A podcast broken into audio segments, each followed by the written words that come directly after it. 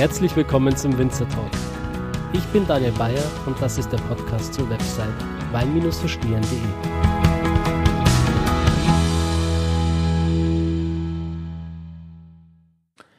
Yo, herzlich willkommen zu dieser speziellen Folge des Weinstein Podcasts. Ich verliere gar nicht viele Worte, denn es wird noch genügend Worte hier geben, sowohl von mir als auch von meinem Gast.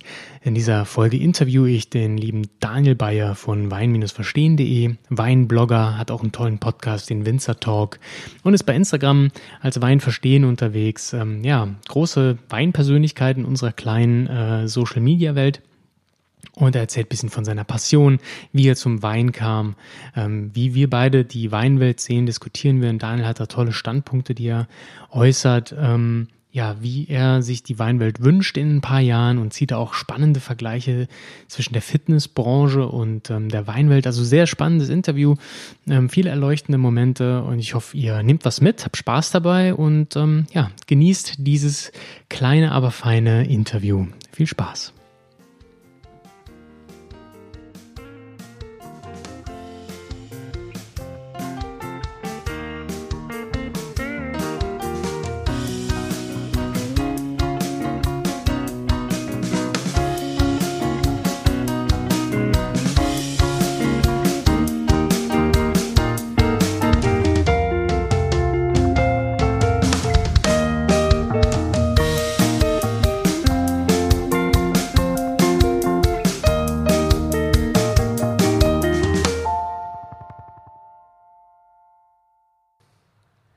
Herzlich willkommen zu einer weiteren Folge des Weinstein Podcasts. Mein Name ist Jan und ich begrüße euch zu dieser etwas, ja, besondereren Folge, denn ich sitze hier in Trier und ich sitze ausnahmsweise mal nicht alleine hier.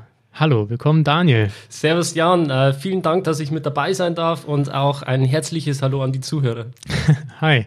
Ja, ihr hört schon, das ist das erste Mal, dass ich hier einen Gast habe und gleich schon so ein Hochkaräter, würde ich mal sagen. der liebe Daniel, der im Moment so äh, sehr in der Weinwelt unterwegs ist als Blogger und Podcaster.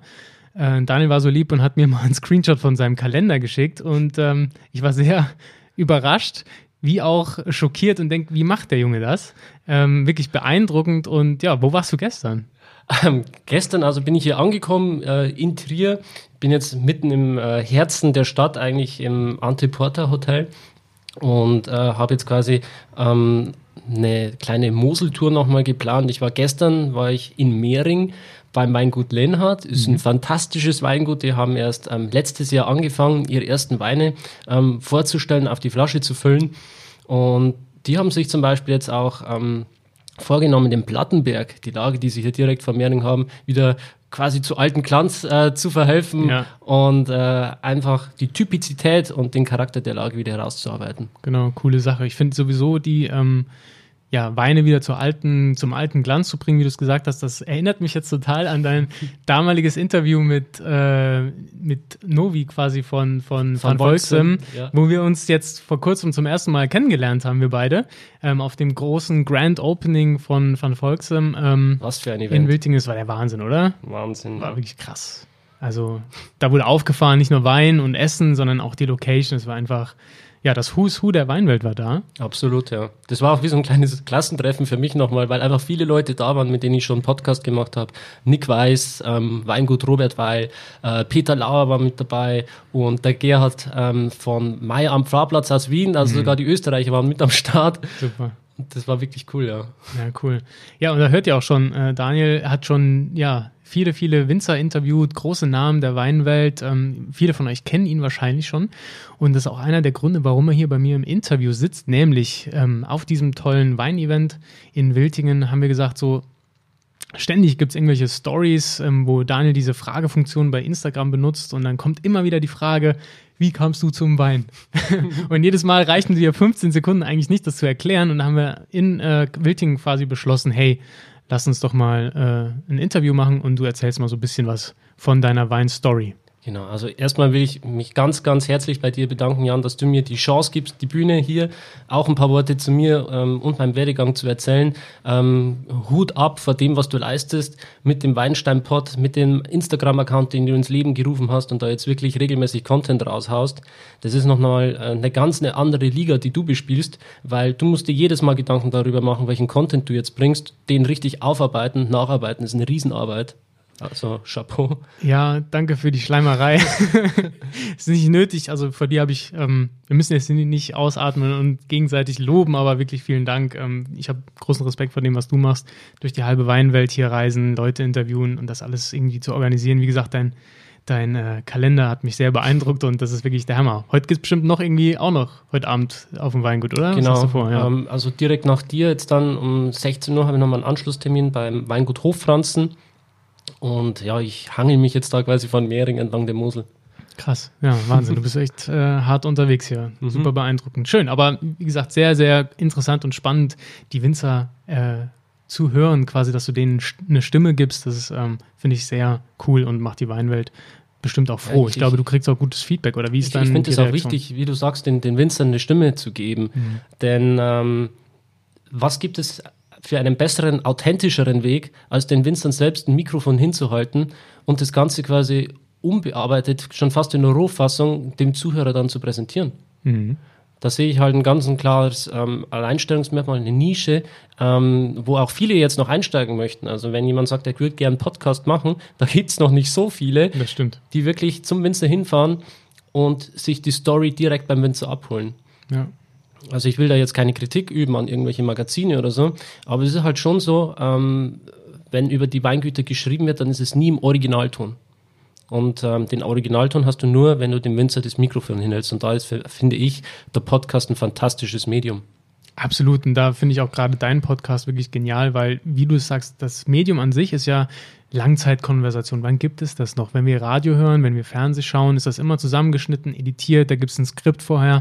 Ja, das ist absolut professionalisiert, was ja auch irgendwo gut ist, aber es muss ja auch Werbezeit verkauft werden und dadurch wird das alles wirklich getaktet. Mhm. Und in einem Podcast hast du wirklich die Möglichkeit, mal für eine Stunde, anderthalb zu quatschen. Absolut. Und das ist wirklich genial. Und das machst du, ähm, ja, ausführlichst mit den Winzern. Teilweise äh, kommst du kaum noch zu Wort in den Interviews manchmal. Ne? Die erzählen wirklich gerne und das ist das Schöne. Ne? Die haben, erzählen ihre okay. Story und das ist total genial. Klar, und es kommt halt auch jedes Mal was anderes dabei raus. Mhm. Also ich äh, muss dazu sagen, ich bereite mich eigentlich null vor auf die Interviews. Ich fahre hin und lasse das ganze Gespräch sich selbst entwickeln, Freestyle-mäßig, weil es kommt jedes Mal und wirklich jedes Mal was anderes dabei raus. Ja, genau. Das ist das Schöne. Cool. Ja, spannend. Ähm, ja, bevor wir nochmal drüber sprechen, wie du denn zu der ganzen Geschichte kamst, was ja wahrscheinlich auch viele interessiert ist, ähm, wieso du denn ja, dir ausgesucht hast, Winzer zu interviewen. Wir haben gesagt, wir haben gehört, du willst ähm, quasi die Stimme der Winzer nochmal hervorbringen, aber warum findest du es wichtig, ähm, beim Winzer anzusetzen und nicht etwa jetzt über Weine zu sprechen, die zu verkosten und vielleicht nur ähm, Infos rauszuhauen, wie der Wein schmeckt? Mhm. Ähm, das mache ich ja auch. Also mhm. quasi die Weine beschreiben, das mache ich mit Instagram und mit meinem Blog, wo ich die Weine, ähm, wenn ich die probiere, einfach schreibe. Das Schreiben hilft mir dabei auch, ähm, in mich zu gehen, nochmal zu reflektieren, zu schauen, wie schmeckt jetzt der Wein wirklich. Und da finde ich, ist zum Beispiel das Schreiben ein perfektes Tool, um das zu machen. Das hat schon fast was Meditatives, wenn ich mhm. mich hinsetze mit meinem Wein und das Ganze dann wirklich systematisch versuche, ähm, in Worte zu fassen und da wird man auch immer besser mit der Zeit. Und irgendwann fließt es einfach nur so. Und das ergänzt sich einfach sehr gut mit Instagram ähm, wo ich dann immer meine, meine Impressionen, also das, was ich jetzt niedergeschrieben habe, quasi versuche nochmal in komprimierter Form innerhalb von diesen 15 Sekunden Videoschnipseln ja, schwierig. rauszuhauen. Also meistens sind es dann fünf oder sechs Videoschnipsel, um das Ganze dann wirklich zu transportieren. Und da gibt's dann quasi immer noch diesen Link, wo man hochwischen kann und sich das Ganze dann nochmal in Ruhe durchlesen kann. Mhm. Und ähm, von daher ist das für mich ein perfektes Medium für Weine. Und wie gesagt, beim Winzer habe ich die Intention, dem Winzer eine Bühne zu geben. Ähm, wenn du eine gewisse Reichweite hast, also man sagt ja heutzutage auch, die Reichweite ist das neue Gold, mhm.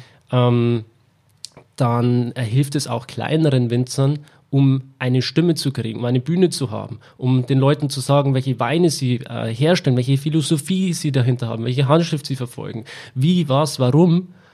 Und das geht halt mit dem Podcast meiner Meinung nach am besten. Und strategisch habe ich es natürlich schon so gemacht, dass ich am Anfang an äh, sehr große Weingüter auch herangegangen bin, die eine gewisse Reichweite haben. Ja, absolut.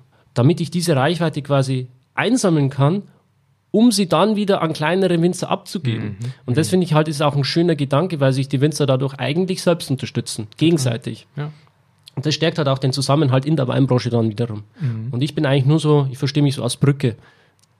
Genau. Ja. Quasi zwischen den einzelnen Weingütern, zwischen den kleinen, zwischen den großen, zwischen den konventionellen, bio, biodynamisch. Mhm. Die helfen sich gegenseitig und merken es nicht mal. und dann halt auch wieder die Brücke ähm, zum Endkonsumenten, zur Gastronomie, genau. zum Hotel. Ja. Das ist einfach, ja, ja, Schöner Gedanke, finde ich. Ist ein schönes Bild, das du da zeichnest, auf jeden Fall. Ähm, macht Sinn. Ich finde auch ähm, die Weinwelt an sich eigentlich schon sehr unterstützend. Also da gibt es kaum Neider, habe ich zumindest den Eindruck als Außenstehender. Aber ja, die kommen nicht so aneinander ran, ne? weil verschiedene Weinbauregionen, natürlich haben die alle Kon Kontakte und Geisenheim und hin und her, gibt es ja genügend. Mhm. Aber ich finde, medial machst du das möglich. Ne? Also es gibt wenig Wein Podcasts oder Blogs sowieso, die das so verbindend machen und mhm. dann wirklich auch ja von ihrer Reise berichten. In mehreren Podcasts erzählst du ja, ja, ich war gerade hier, ich war gerade da, ne, und der macht dies, der macht das und dann über, spricht man auch über andere Winzer. Also der Winzer, den du interviewst, spricht auch über andere. Das macht total sympathisch. Ne? Man merkt, genau. das ist so eine kleine schöne Welt, ähm, in der wirklich für den Wein gelebt wird. Ne? Mhm. Die sind auch alle gut vernetzt, gerade wenn du in einer Weinbauregion bist oder mhm. zum Beispiel auch in einem Ort, die sind teilweise auch untereinander verwandt kennen sich gegenseitig. ja, je nachdem, wo du dahin fährst. Genau. also ja. wirklich so eine kleine Familie. Ja. Kleine in Anführungszeichen. Ja, du selber kommst jetzt aber eigentlich nicht aus einer Weinregion, ne? Du bist aus der Oberpfalz. Genau. Ich meine, ich habe jetzt äh, recherchiert, ich habe gesehen, da gibt es Weinbau, ja. Nennt sich äh, selber die kleinste Weinbauregion Deutschlands, weil es so wenig gibt. Ich glaube, Müller-Thurgau ist so die Hauptrebsorte, die angebaut wird. Aber grundsätzlich ist das ja kein Weinding. Nee, also bei uns hier, gerade in der Gegend, wo ich herkomme, in Oberpfalz, spielt Wein eigentlich wirklich nur eine ganz, ganz un untergeordnete Rolle.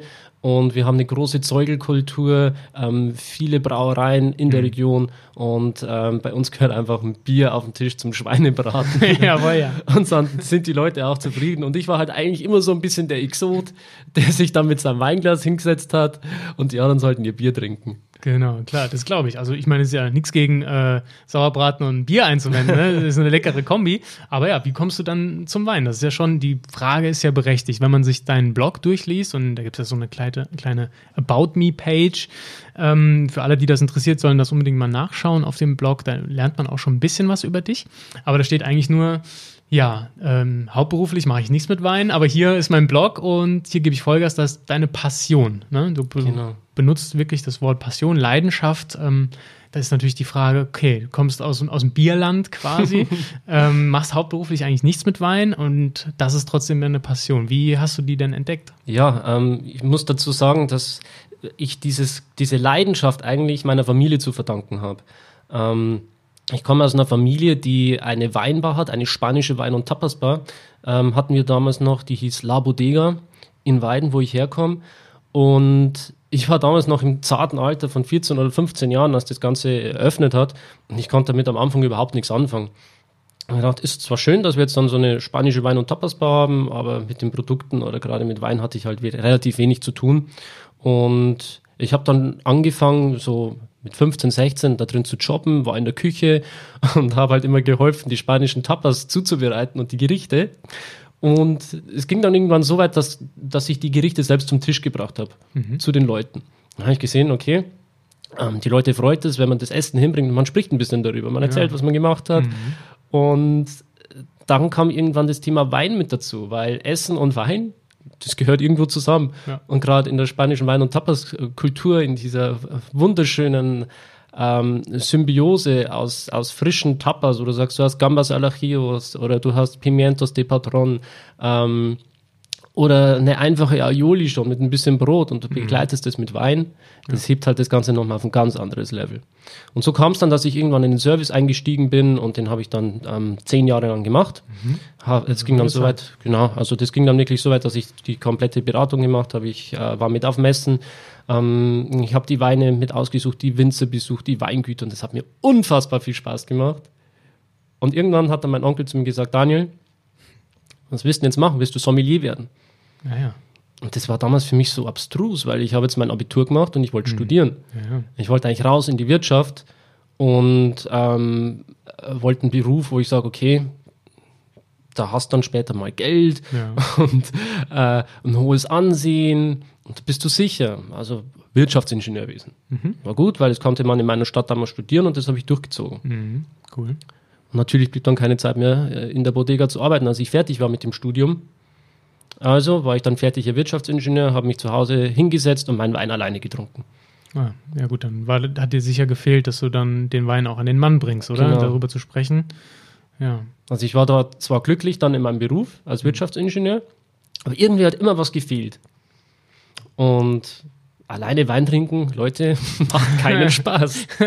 Nee, kann man bestätigen. Für, für einen Podcast vielleicht mal. genau. aber du bist auch nicht allein, weil die Leute zuhören. Das stimmt. Und ich wollte halt einfach meine äh, Weinbeschreibungen, die ich mache, wollte ich halt wieder mit den Leuten teilen. Und wenn du in so einem Kaff lebst wie ich, wo die Leute nur Bier trinken, dann hast du auch keine Freunde, die Wein trinken. also musste ich raus in die Welt, musste mich irgendwie sichtbar machen, mich zeigen. Und da habe ich mir gedacht, okay, machst halt einen Blog, kann ja nicht so schwer sein. Habe ich eine WordPress-Seite genommen und Ja. einfach mal angefangen, Weine zu beschreiben und das reinzustellen. Und so hat sich das Ganze dann entwickelt, bis es dann irgendwann im Laufe der Zeit Klick gemacht hat. Daniel, das ist eigentlich genau das, was du machen willst. Und daraus wurde dann auch nicht gleich von Anfang an, ich muss sagen, es war eine lange Durchstrecke, so ein halbes Jahr, Jahr, ähm, passiert da nicht viel auf so einem Blog. Ja. Und da musst du durch. Wann, seit wann gibt es denn den Blog? Den habe ich gestartet im August 2016. 2016, okay. Da hast du dann angefangen mit Weinbeschreibungen erstmal nur. Genau. Okay. Und wann hast du dann gesagt, so jetzt muss ja mehr draus werden? Oder, oder der Klickmoment, den du gerade so schön vorgemacht hast, ähm, wie kam der zustande? Gab es da einfach ein Also ich- konkretes Erlebnis? Oder? Ich muss sagen, so ein Game Changer für mich war einfach nochmal, als ich dann Instagram mit dazu genommen habe. Das war dann so ein halbes Jahr später. Und ähm, ich habe schon gesehen, wenn ich da Weine beschreibe und die mit Hashtags versehe, dann erzeugt das eine ganz andere Resonanz und eine ganz andere Reichweite wie jetzt nur auf einem Blog. Ja. Weil von einem Blog kriegst du keine Reichweite. Erstmal. Ja. Das dauert schon, bis dir Google vertraut, bis du Suchmaschinenoptimierung betrieben hast und so weiter. Und bei Instagram ist es halt initial, geht instant, geht richtig schnell.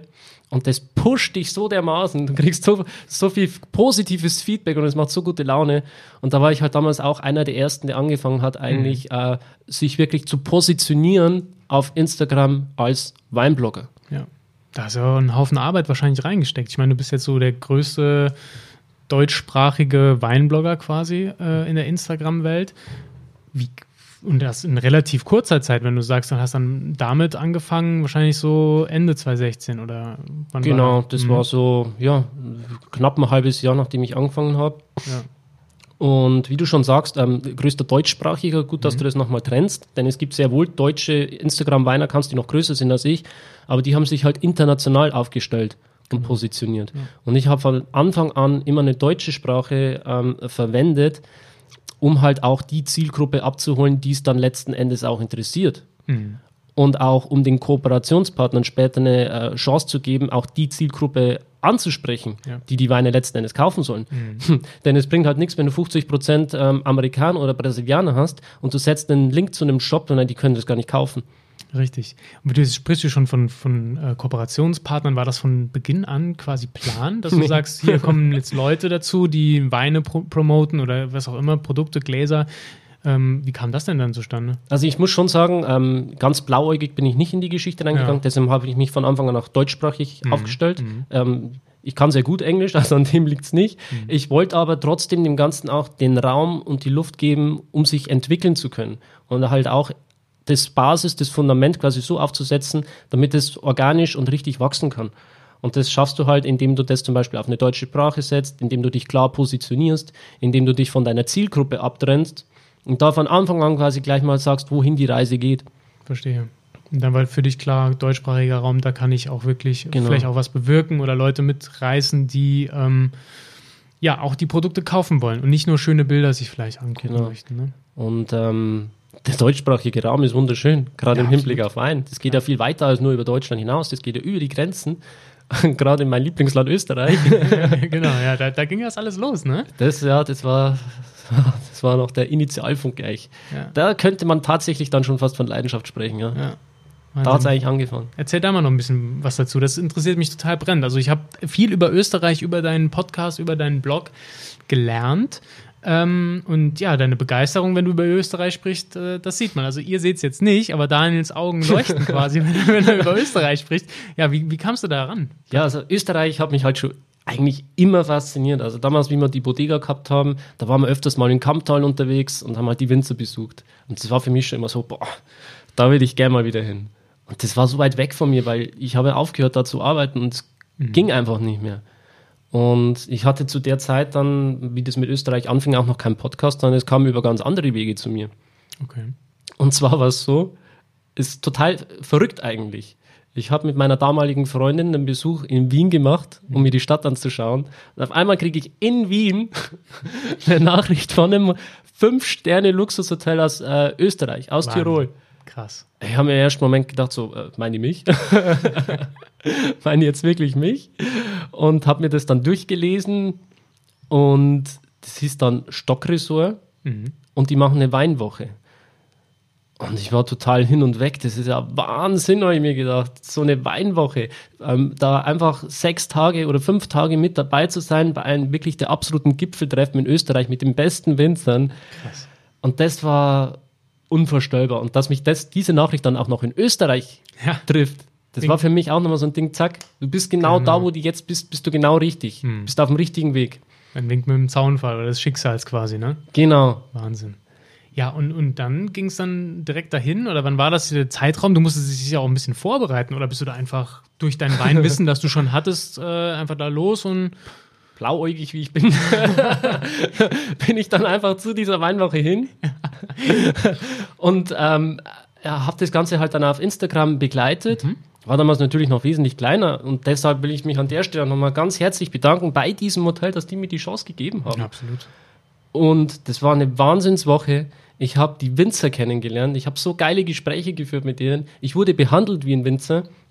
Denn ich saß quasi immer am gleichen Tisch zum Frühstücken, zum Mittagessen oder auch zum Abendessen wie die Winzer. Cool. Und das hat dann schon, also da war dann auf jeden Fall Leidenschaft geweckt. Das war so wunderschön. Ich wollte nicht mehr raus aus dieser Weinwelt. Mhm.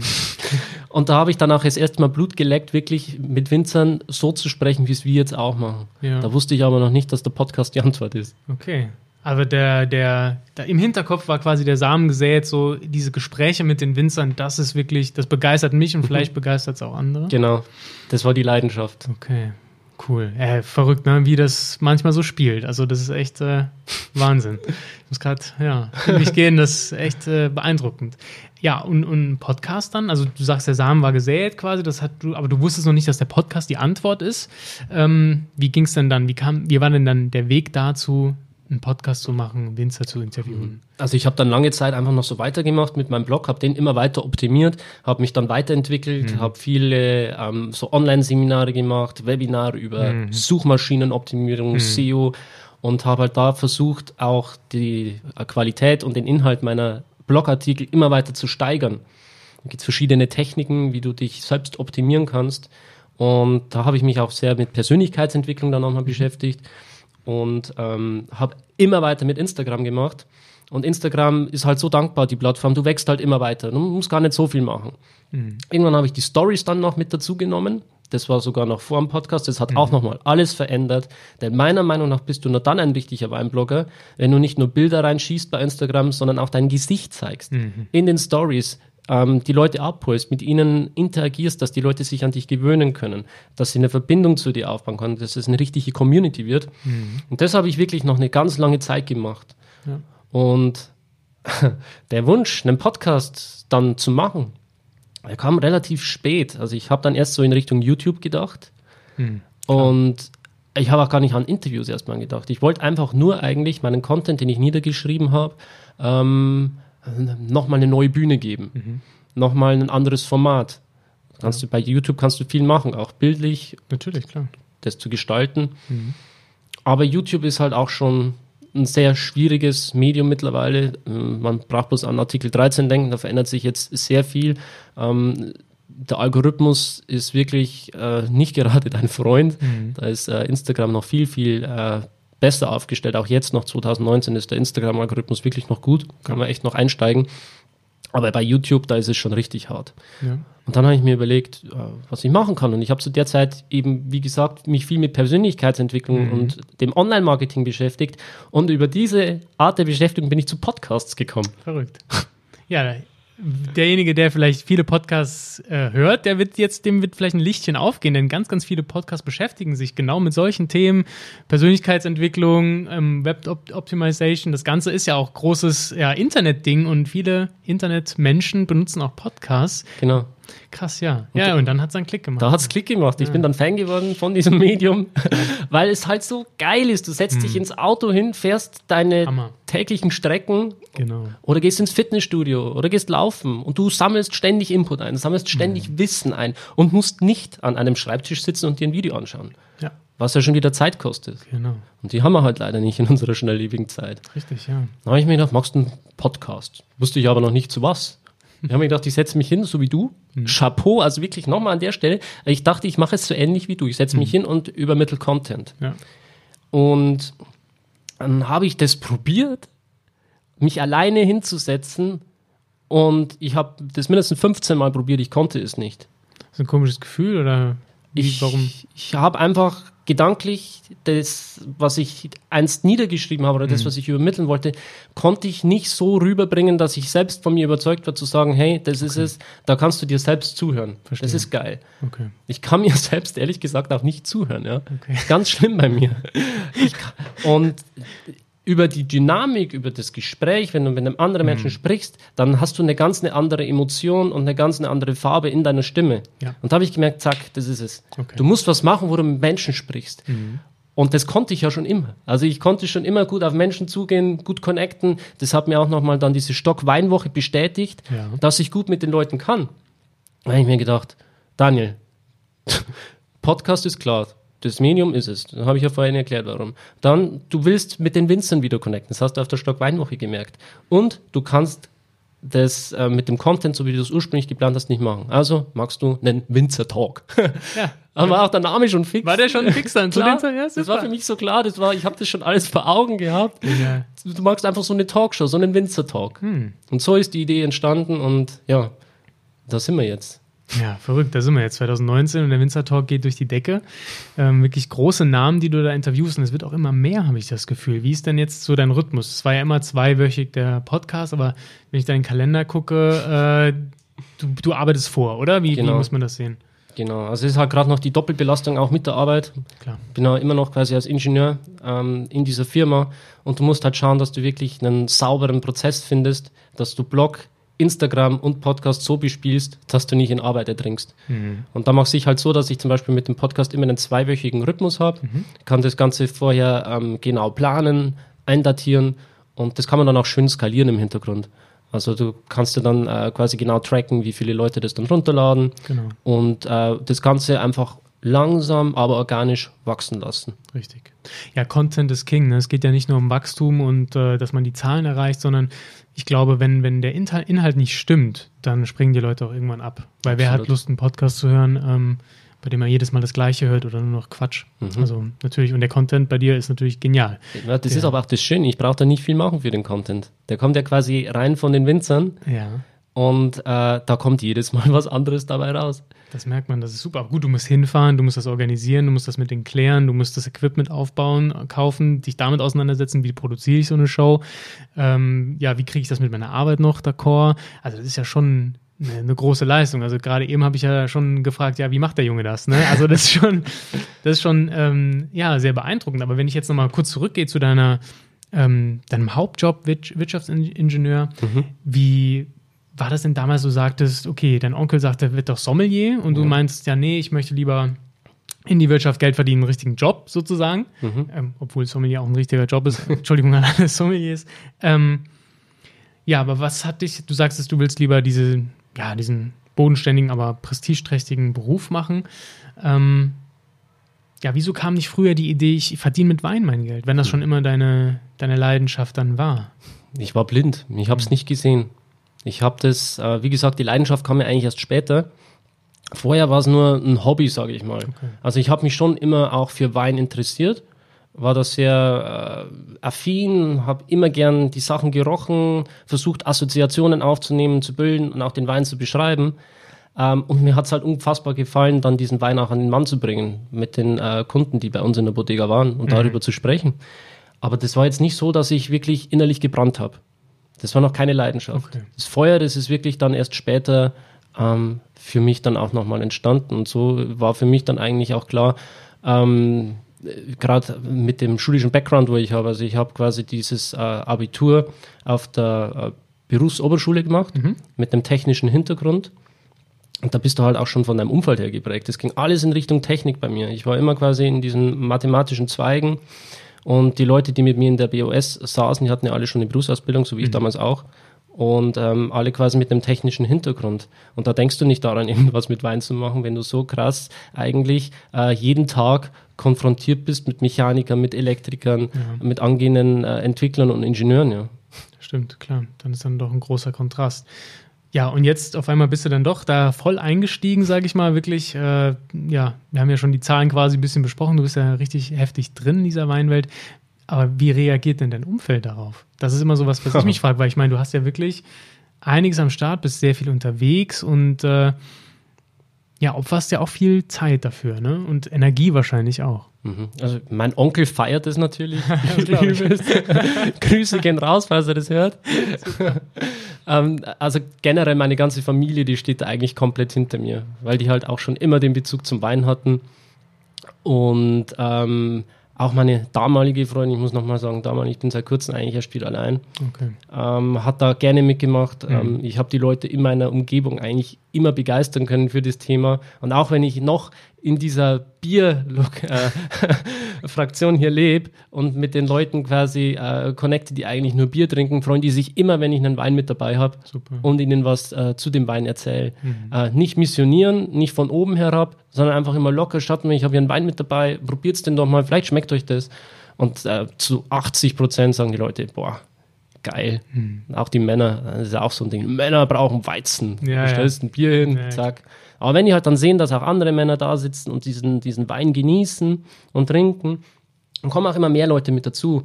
Und ähm, das ist halt auch so ein Ziel, das ich habe, so eine Passion, die ich verfolge, dass einfach immer mehr Leute sich für Wein begeistern und äh, die Weinbranche an und für sich auch immer größer wird. Ja. ja, das ist ein Ziel, was wir, glaube ich, alle haben, die irgendwie in dieser Weinbranche uns äh, bewegen und dann auch medialen Content dazu liefern, denn also ich weiß nicht, vielleicht kannst du gleich deinen Eindruck dazu auch schildern. Mein Eindruck ist, dass das viel immer noch, wie du eben sagtest, von oben herab dieses Bild in den Köpfen ist. Ne? Mhm. Jemand mit, mit weißen Handschuhen, der dir eine Flasche Wein ausgießt ähm, und dazu irgendwelche ja, Zauberformeln spricht, die keiner versteht, dann irgendwie von Terror spricht und so weiter. Und ähm, der normale Weintrinker hat da so eher keine Ahnung von, aber ich sehe immer mehr junge Leute trinken Wein, immer mehr junge Bars schenken Wein aus. Ähm, in den Szenevierteln, in den Städten sieht man immer mehr Wein. Und trotzdem, glaube ich, äh, haben viele noch so ein bisschen Berührungsängste mhm. mit dem Thema. Jetzt bist du einer der großen äh, ja, Influencer im Thema, äh, im Bereich Wein. Und ähm, wie gehst du vor, das den Leuten näher zu bringen? Also klar, durch die Winzer-Podcasts machst du es nahbarer. Ähm, aber wie ist sonst deine Strategie? Was willst du quasi, wie willst du, dass sich die Weinbranche entwickelt? Mhm. Also zuerst mal habe ich quasi dieses klare Ziel vor Augen diese, diese klare, ähm, ich visualisiere das auch. Ähm, ich versuche mir das wirklich bildhaft vorzustellen, wie das mal sein wird. Und ich träume halt davon, ähm, dass es irgendwann so ist wie mit der Fitness Fitnessbranche damals. Also ich habe das Ganze, ich habe auch viel Kraftsport gemacht mhm. und so weiter auf YouTube alles beobachtet. Ich habe mir alle Videos angeschaut. Äh, Patrick Reiser, Mischa Janik, äh, Karl S., äh, die ganzen Ikonen, ja, das habe ich mir damals alles reingezogen und ich war einfach nur hin und weg, wie die diese komplette Fitnessbranche einfach zerlegt haben. Mhm. Die haben das ganze Fitness-Game komplett neu erfunden. Da waren damals Ikonen wie Ronnie Coleman oder auch ein äh, Ronny Rühl. Ronny Rühl heißt er, glaube ich. Da bin ich leider raus. Nee. Ah, Herr Rühl, sagen wir Herr Rühl, mir fällt gerade der Name nicht mehr ein. Mhm. Die, diese ganzen alten Bodybuilder-Dinosaurier, die haben das am Anfang gar nicht verstehen können, was da auf einmal los ist, wie die auf der FIBO waren. Also FIBO ist quasi das Pardon, das Fitness-Pardon zur Pro-Wein. Man muss sich mal vorstellen, diese ganzen äh, Bein, äh, ähm, Fitness-Dinosaurier standen da und haben gewartet, dass die Leute zu ihnen kommen, so wie es die letzten 100 Jahre auch war. Mhm. Aber die haben die nicht mal angeschaut, die Zuschauer oder die Besucher. Die sind vorbeigegangen und sind direkt zu den YouTube-Stars hin. Die jungen Leute. Und da ist es losgegangen in den Köpfen dieser alten Fitness-Dinosaurier. Irgendwas läuft da komplett schief.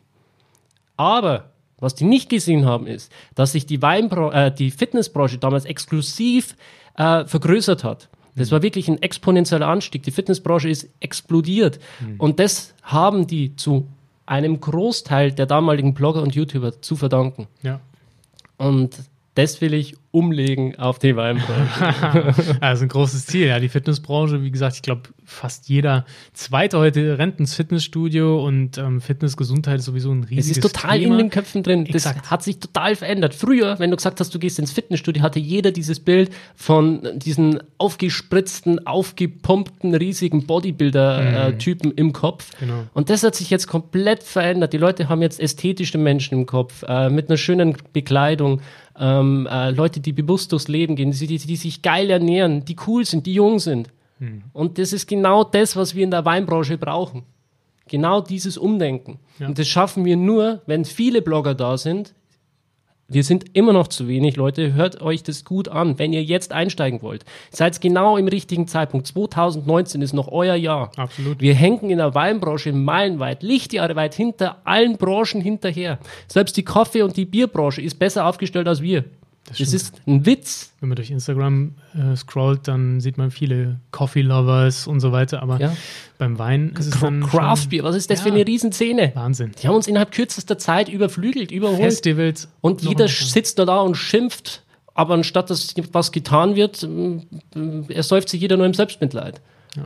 Das ist genau das, was wir hin müssen. Wir brauchen mehr Blogger, wir brauchen qualitativ mhm. hoch anspruchsvolle Blogger, wir brauchen junge Blogger.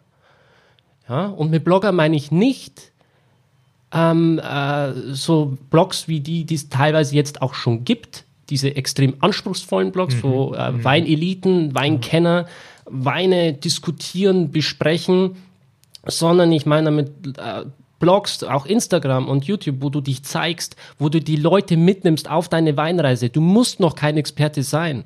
Ja. Du wirst zum Experten auf dem Weg dorthin.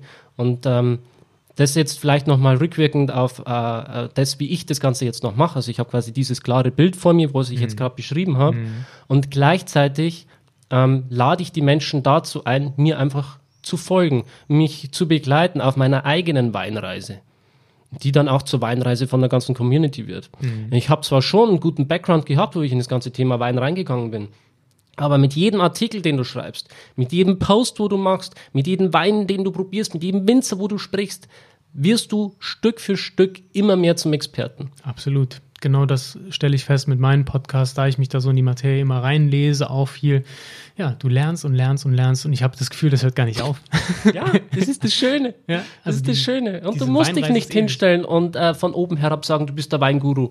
Musst du nicht. Die Leute sind völlig zufrieden, wenn du sagst, ich biete euch eine Weinreise an, der Bus ist leer, steigt ein, kommt mit und äh, los geht's. Ja. Das macht so viel Spaß. Und nebenbei machst du halt noch so WSET-Zertifikate, äh, WSET. Mache ich auch gemacht.